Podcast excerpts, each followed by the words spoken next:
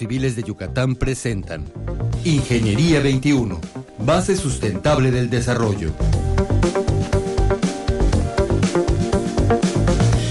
Muy buenos días, estimados escuchas. Bienvenidos al programa Ingeniería 21 del Colegio de Ingenieros Civiles. El día de hoy nos acompaña el ingeniero Julio Puerto Cervera. Buenos días, ingeniero. Buenos días, Tere. Gusto estar acá de nuevo.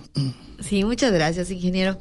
En los programas anteriores, ingeniero, en algunos tres programas anteriores hemos estado hablando un poquito, ha salido el tema de la capacitación continua de los ingenieros civiles.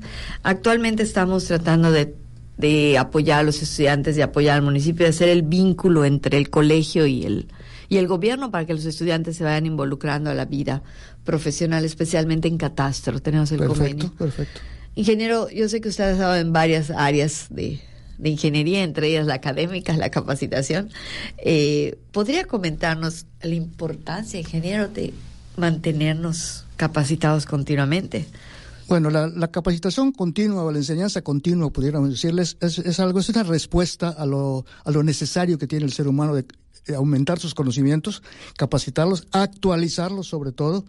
En la actualidad estamos manejando una tecnología tan violenta, tan rápida, tan veloz, que lo que aprendimos ayer de repente hoy ya, ya, ya es obsoleto. Ya no funciona. Yo tuve un ejemplo, cuando compré la primera computadora, se me echó a perder, pregunté al técnico, su oficina está en el segundo piso, ¿verdad? Y yo, tírela, ya no sirve. ya, ya, ya, es obsoleta. En un poco tiempo la, la tecnología nos, nos gana. Entonces, lo que aprendimos ayer, hoy de repente no funciona, hay que actualizarse, hay que manejar nuevos conceptos para poder seguir. Es una necesidad nata del, ser humano. No es, no es del ingeniero, del profesionista, pero es nata del ser humano. Como profesionista, mucho más. Las leyes cambian, las tecnologías cambian, todo cambia y si no me adapto, no me actualizo, no prospero. Estuvimos hace como tres programas más o menos con Raúl Monforte y nos platicaba Raúl de la ley del cambio climático para Yucatán y cómo se impactó él cuando va a un evento nacional y les los congratulan por gente de nuestro vecino país, de, de Estados Unidos, diciéndole que, que la ley federal es muy buena, que es de las mejores de Latinoamérica y Raúl ley ya hay. O sea, nos pasa muchas veces que lo que usted dice es muy importante, ¿no? Las leyes cambian. Cambian. Las condiciones de trabajo cambian. Y si nosotros nos dedicamos, por ejemplo, a construcción, que es una de mis áreas favoritas, y nos quedamos construyendo, construyendo, construyendo, y no nos adherimos al colegio, a alguna asociación, a la facultad misma, a alguna escuela misma o un posgrado, pues nos quedamos atrás. ¿no, completamente atrás. Yo cuando salí de la escuela me dediqué algo a la topografía, pero de construcción de vivienda, por ejemplo, aquí era concreto. Alguien dijo por allá, ¿y la vigueta pretensiada? ¿Qué es eso? Ya no sigo adaptando a la vigueta pretensiada. Y es obsoleta, totalmente obsoleta. Se construye con casetones, se construye con, con, con membranas, se construye mil cosas que en la escuela jamás las vimos. Si no se actualiza uno, no puede seguir trabajando. Yo recuerdo eso, cuando estaba en la facultad y fuimos a, a visitar varios fraccionamientos. El, la materia no se me olvida, procedimientos de construcción o construcción, algo así. Ahorita se llama procedimientos de construcción, pero creo que se llamaba así desde hace tiempo. Recuerdo que todas las viviendas, todas se construían con billete de bovedilla. Actualmente siguen muchas de ellas, pero ya hay muchas y otras. Y, y, antes de Viguetti y Bovedilla, no sé si la llegaste a ver, el famoso filler block. Sí, se, lo, hacía, se hacían las calles de, se hacían las calles de concreto en la, en la obra. Sí, sí. Recuerdo que el filler block se usaba mucho, o yo lo usé mucho para resolver volados Millones. porque no llegaban para resolver fines, para resolver este el cliente de pronto llegaba y te decía, no, pero es que aquí me falta no sé qué, que quiero no sé qué. Ay, con un filler block, el albañil lo sabía hacer súper bien, solo que lleva mucha simbra. Lleva mucha simbra, gastas Ele más. Eleva el costo de la obra. Eleva el costo de la obra, exactamente. Definitivamente. Tal vez algunos de los de nuestros radioescuchas no saben qué es filler block. ¿Qué es el filler block? ¿Qué hacíamos? Poníamos una cimbra abajo y poníamos una cadena de concreto, una cadena de... Un armado para Un pa armado para colar y en vez de la bovedilla, pues teníamos bloques sobrantes y una, metíamos bloques. Una fila de bloques, por eso era filler block. era una combinación entre español e inglés, filler block. Ya ve, ingeniero, por eso debemos de la capacitación no solo es continua, es para atrás también, para, que conozcan saber, los que no sabían. saber, claro. Sí, sí. Y ahorita la verdad que los casetones se están usando muchísimo, sobre todo en los edificios que hemos tenido ahorita en la ciudad de Mérida. Que también tiene un nombre por ahí antiguo, losa aligerada. Los el casetón que hace dejar un espacio, así un espacio hueco que no pesa. Exactamente. Pero que también tiene, ahorita si hablamos de, de las nuevas tendencias de sustentabilidad y, y, de eficiencia energética, que el cacetón al ser de nieve seca también es un aislante, Totalmente. no solamente aligera. Entonces ya metimos ahí estructuras, sustentabilidad, costo de la obra. La, la, la, primera vez que se hizo filler, eh, losa aligerada acá de concreto fue en la Escuela de Psicología. Yo era jefe del Departamento de, de Ingeniería de la Universidad. Y, y ahora qué sigue, ahora qué sigue, no sabe. Un colado del edificio más grande de que ahora es de la Secretaría de Educación, Ajá. nos llevó de 6 de la mañana a 3 de la tarde del día siguiente. Sí, sí. Era, eran, eran Técnica nueva. Sí, exactamente. El, el, el mismo jefe del, del, del, CAPSE que fue a visitarnos, no sabía por dónde seguir. Claro. Nosotros, nosotros con más razón no sabíamos qué hacer, los albañiles menos. No, y además a los albañiles les mueves todo, porque es, es otra cosa, ¿no?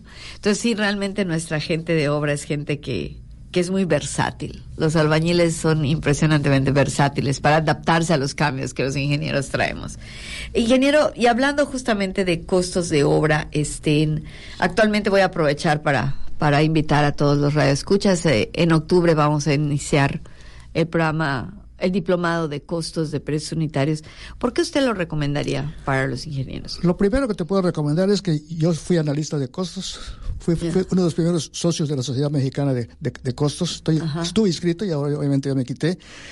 Sin el, el ingeniero, el estudiante no se prepara para costos de una vez, va a llegar un momento que no sabe cuánto cobrar no sabe cómo cobrar, por qué cobrar 10 pesos esto si vale 11, por qué cobrar 9 si vale 15, o por qué cobrar 20 si vale 8. Entonces, hay que analizar los costos antes que nada. Y si el colegio ahora da un curso de, de análisis de, de, costos, me parece la manera más excelente. Hace muchos años había que hacer tarjeta por tarjeta a mano, tu calculadora. Ahorita metes una computadora los datos y se te resuelve en 10 minutos. Si, si conoces el curso, si sabes el Exacto. método, si no, no, no puedes hacer nada. Tocó un punto importante. Actualmente la tecnología nos ha llevado a hacer muchas cosas simples y aparentemente rápidas. Pero el concepto de poder calcular lo que te lleva a hacer un metro cuadrado de block, por decirlo de manera sencilla, o un metro cúbico de cimiento, no es lo mismo que solamente meter los datos a la computadora. Necesitamos, como usted dice, saber de dónde, cuánto material necesitamos, cuánto cemento, cuánta piedra, etcétera. ¿Por, ¿por qué sé que un metro cúbico de concreto lleva tanto de grava, tanto de polvo, tanto de, gravilla, tanto de cemento, tanto de agua. Si, si, si, no, si, no hice un análisis de costos, nunca lo voy a saber. Exactamente. Es que ya cambiado los datos, no, esos no cambian nunca, cambian los precios. Exactamente. No, las proporciones no cambian nunca. El concreto de 150 siempre va a ser con las proporciones de 150, el de 200 de 200, etcétera. Pero si no lo estudiaste, si no te capacitaste, en la escuela no te van a enseñar exactamente qué lleva, qué lleva el concreto. Eso lo obtienes en la práctica o en una capacitación, en una educación continua, necesaria, siempre. Ya no digamos otras profesiones un abogado, si cambian las leyes, ya, ya no tiene nada que hacer si no se actualizó. Un Exacto. doctor cambian las, no las, no, no las medicinas ni, ni los, los, enfermos, pero cambian las maneras de atacar la enfermedad. Si no se actualiza, no es un buen doctor.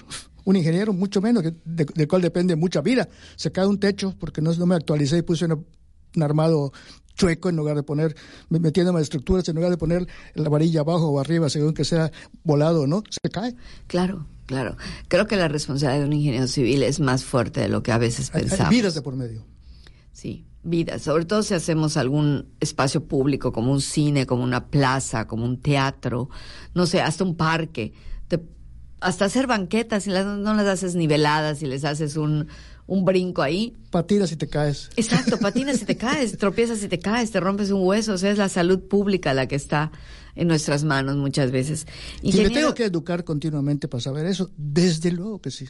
Desde luego que sí. Las, las, las, los cambios son inmediatos. Las, las diferencias en un evento o en otro cambian. Si no me actualizo, no las sé. Y si no las sé, hago mala obra definitivamente. Y usted comentó algo muy importante, este, hablando de, de, este diplomado de costos, hablábamos en el colegio, en alguna reunión del consejo, que era muy importante, no solamente para los jóvenes, sino también para los, los que estamos involucrados en la construcción, conocerlo, porque usted dijo un punto importante que me gustaría que nos extienda. Si no has hecho costos, no vas a saber cómo cobrar.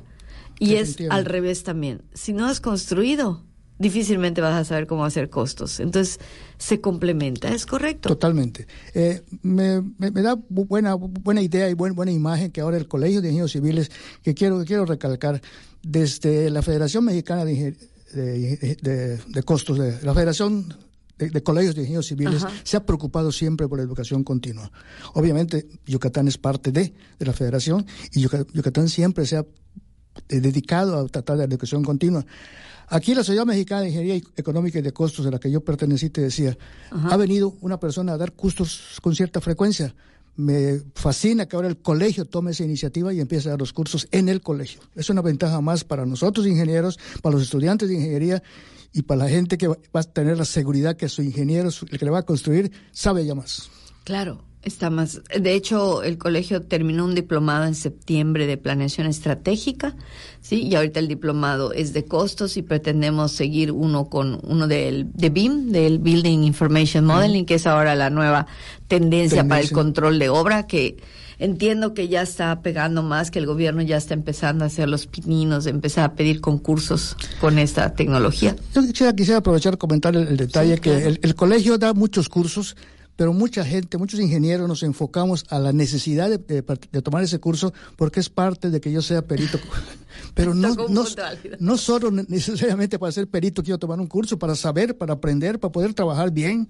Mucha gente va solo a tomar el curso. Es más, de hecho, me, consta, porque he estado en varios cursos vigilando como parte de la directiva del colegio, hay gente o ingenieros que van, se inscriben al curso, pagan la, la cuota y no toman el curso, están sentados atrás leyendo novelas o leyendo lo, lo, he visto personalmente. Sí, sí, sí, definitivamente es algo contra lo que hemos luchado, por eso hemos tratado de hacer este, y el colegio ha estado muy pendiente de eso, ha tratado de hacer cursos más llamativos, más llamativos. que tengan que estén más relacionados con lo que está sucediendo. Por ejemplo, las membranas que se están usando mucho, se dieron cursos, se hizo una serie de cursos con Holcim para ver todos los nuevos este, tipos de cemento que tenemos y ese tipo de cosas que son más actuales, ¿no? Que aunque sirvan para perito constructor municipal, son más bien para enfocar la actualización del ingeniero. Pero hay gente que te dice, ah, es papelito, sí, voy decir no, no. Sí, es algo con lo que tenemos que luchar. hay que luchar, hay que luchar. Y qué bueno que el colegio, que ahora el consejo directivo actual lo está haciendo y espero que el que siga, sea quien sea, le dé más enfoque a la educación. Yo creo que sí, hemos logrado una participación importante en estos cursos y creo que tenemos que continuar con ellos. Definitivamente, definitivamente. Pues muchas gracias, ingeniero. Es un gusto, como siempre, platicar con usted y hablar de... Sabes que me gusta colaborar con el colegio, me gusta colaborar con la facultad y hasta el fin de mi vida estaré presente. Como nuestro representante La Marisa nos dijo en el programa pasado, es una carrera para toda la vida. Toda la vida no se deja. Terminas, empiezas siendo ingeniero y terminas siendo ingeniero.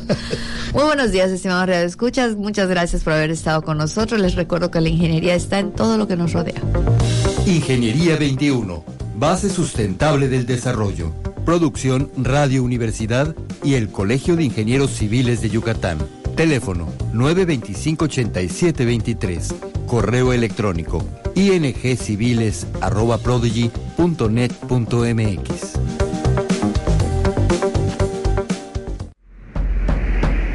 Radio Universidad, transmitiendo en Mérida, Yucatán, México, en las frecuencias 1120 kHz en amplitud modulada con 1000 watts de potencia y 103.9 MHz en frecuencia modulada con 5000 watts de potencia. En internet www.radio.wadi.mx. Nuestros estudios están ubicados en la calle 60, número 491A, esquina con 57. XERUY y XHRUY, Radio Universidad.